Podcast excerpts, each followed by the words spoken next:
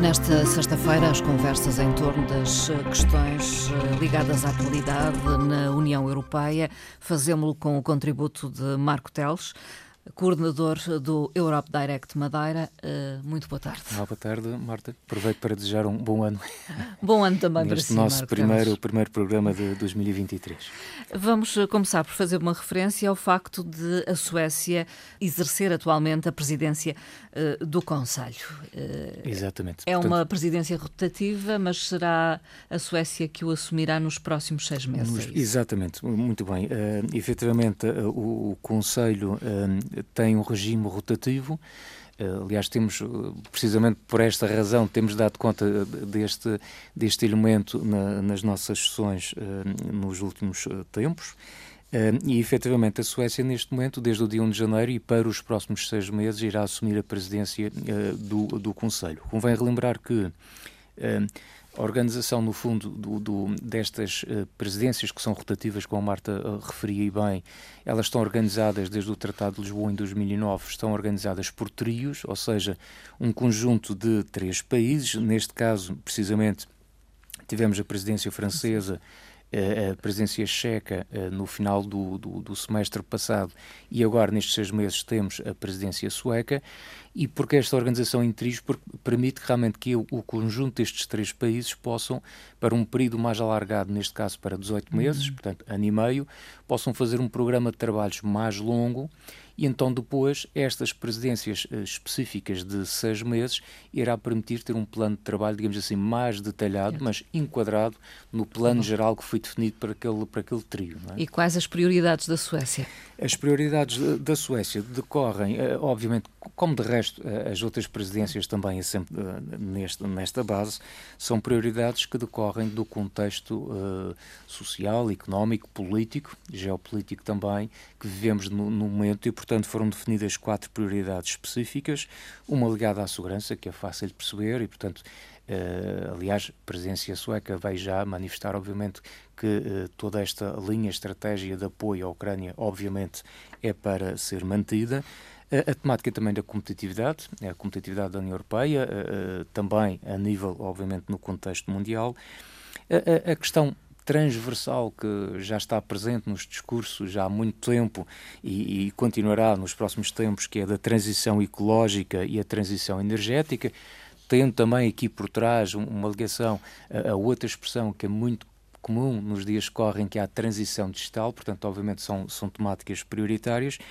E, por último, como grande prioridade, os valores democráticos uh, e o Estado de Direito, eh, que é um elemento também pelo qual a União Europeia se tem debatido, recordando que existe de resto o famoso mecanismo de condicionalidade. Um, ehm, e, que, um, e que tem sido uh, evocado. Digamos, evocado, nomeadamente por conta da, da Hungria, que tem, uh, digamos, em algumas matérias uh, aparecido, eu diria, desalinhada em relação ao contexto da União Europeia.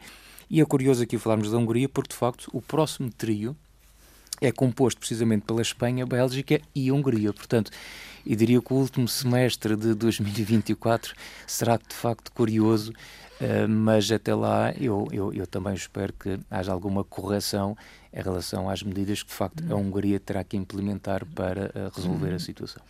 Falemos dos dados do último Eurobarómetro que revelam preocupações dos europeus com o aumento do custo de vida. Sim, um, convém aqui relembrar que estas, um, estes inquéritos do Eurobarómetro ocorrem com frequência. Uma boa componente deste Eurobarómetro repete-se uh, em cada inquérito, precisamente para nós termos uma percepção de como é que a população, enfim, como é que os cidadãos estão, um, qual é o seu posicionamento em relação a determinadas uh, temáticas. E eh, eu diria que isto não é nenhuma novidade, seria o resultado já expectável, mas de facto o aumento do custo, do custo de vida é, neste momento, a preocupação mais premente para os europeus. Isso é referido para, por 93% dos europeus. Segue-se como segundo grande problema a, a, pobreza e a exclusão social.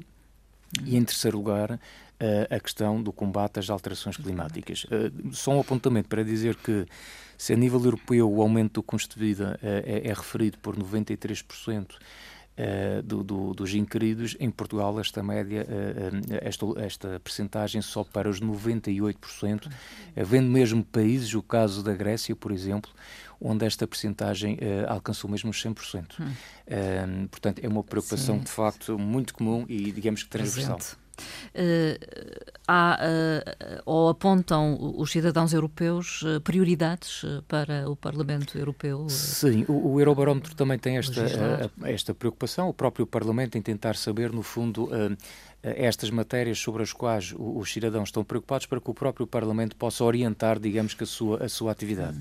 E, efetivamente, a, a nível europeu são apontadas três áreas que se considera que o Parlamento Europeu se deverá preocupar com uma particular atenção, que é precisamente a questão da luta contra a, a pobreza, o, o, domínio da saúde pública, portanto, eh, eh, não apenas nesta lógica da preocupação da pandemia, uhum. mas muito além dessa, dessa questão, e, eh, obviamente, a continuidade do combate às alterações climáticas, porque, obviamente, as questões do, do clima também é algo que nós não podemos, com algum entusiasmo, uh, tomar um conjunto de iniciativas, depois esquecer, é um problema que está lá, existe e, portanto, Sim. tem que haver alguma regularidade também neste, nesta adaptação às alterações climáticas. Uh, curiosamente, no nosso país, a, a, luta contra a pobreza também é o primeiro elemento que é referido no inquérito, mas, em segundo lugar, aparece já a preocupação com a economia e a criação Sim. de novos empregos. Portanto, os resultados, como é óbvio, diferem de Estado-membro para Estado-membro. E no Eurobarómetro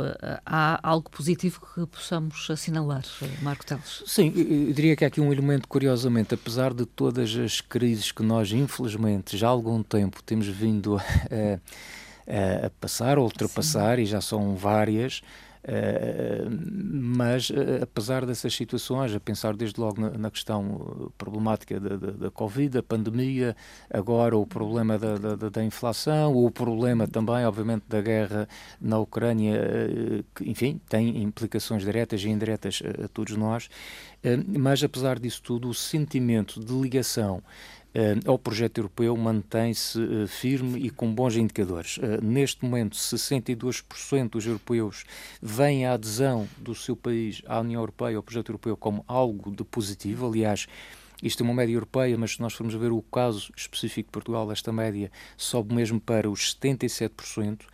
Eh, e, portanto, desse ponto de vista, esta ligação ao projeto continua uh, com indicadores bastante interessantes.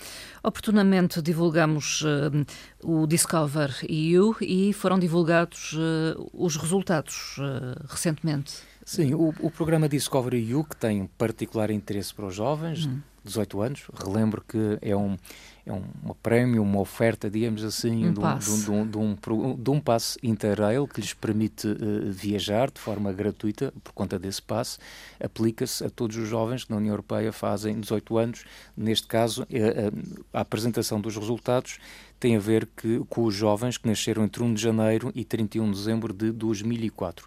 Portanto, isto decorre das candidaturas que apareceram uh, no final uh, do ano passado, mais precisamente em outubro.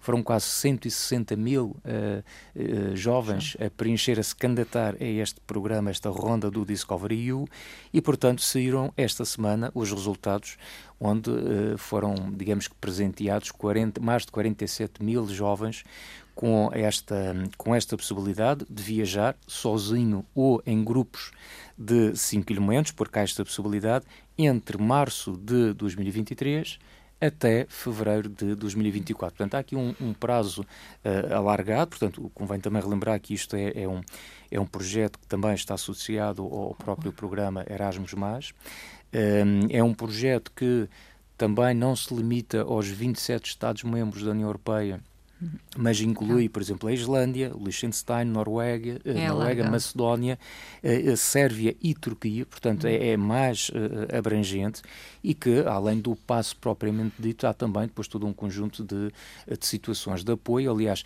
ainda esta semana decorreu um, uma sessão aberta de perguntas e respostas num grupo específico que existe criado uhum. no, na rede Facebook para o programa Discovery EU, onde estes jovens que são confrontados com esta possibilidade de usufruir do prémio têm nesse grupo pessoas mais experientes e que já usufruíram no passado uh, desta possibilidade deste passo e que podem dar excelentes indicações de como é que se processa uh, tudo isto e algumas recomendações para, Sim, para poder. Fundo, usufruir da melhor forma desta, desta viagem. Marco Teles, uh, falou-se também recentemente de incêndios num seminário europeu que olhava para os incêndios rurais que aconteceram em 2022 e questionava se teríamos aprendido algo com esses incêndios. Sim, é, é, é de facto de bom tom que haja sempre uh, em tudo esse momento de avaliação, não é? Às vezes passamos por uma. Uhum.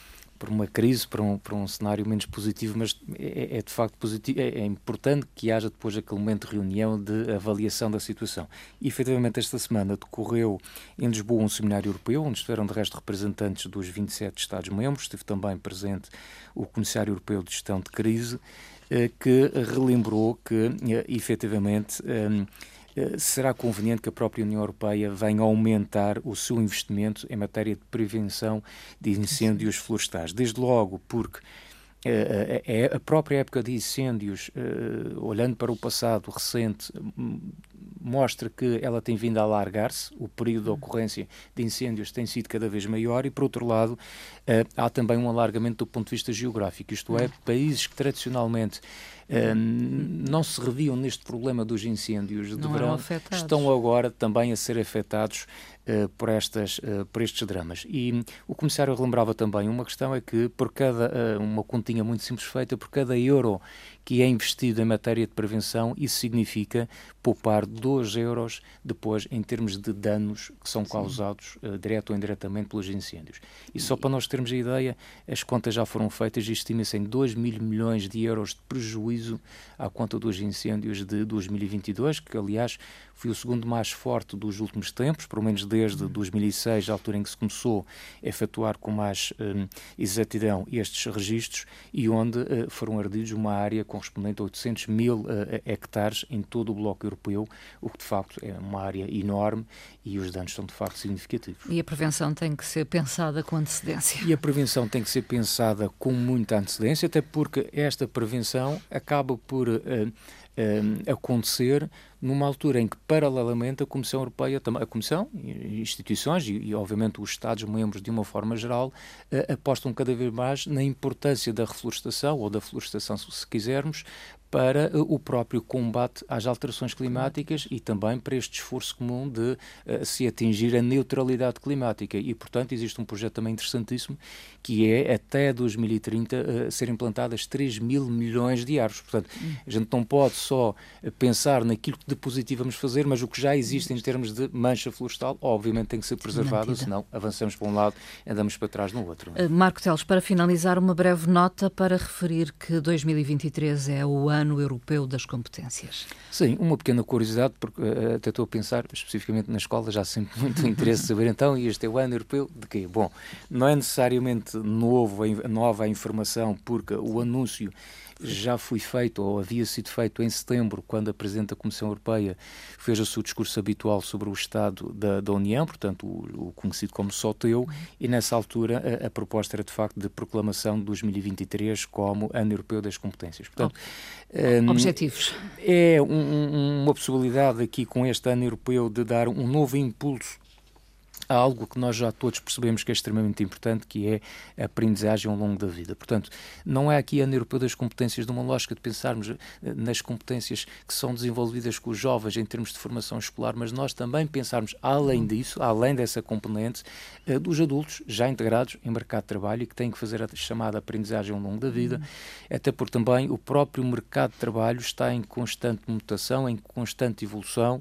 Uh, os empregos também, os empregos fixos e para a vida são uh, cada vez também mais postos em causa e isso implica, de facto, não só pelo próprio processo de modernização, de tecnologia, de digitalização, que nós nos nossos empregos uh, vamos fazendo um, digamos, com um upgrade das nossas competências, mas muitas das vezes em casos, eu diria que mais radicais, digamos assim, de pessoas que, não encontrando a, a, solução de emprego nas suas áreas de formação, têm que partir para áreas para as quais não estão uh, necessariamente habilitadas no início, e isto implica muitas das vezes reaprender ou trabalhar novas competências que estariam, se calhar já lá estavam, mas estariam, digamos que, adormecidas e que têm que ser trabalhadas por uma nova uhum. função, por um novo emprego.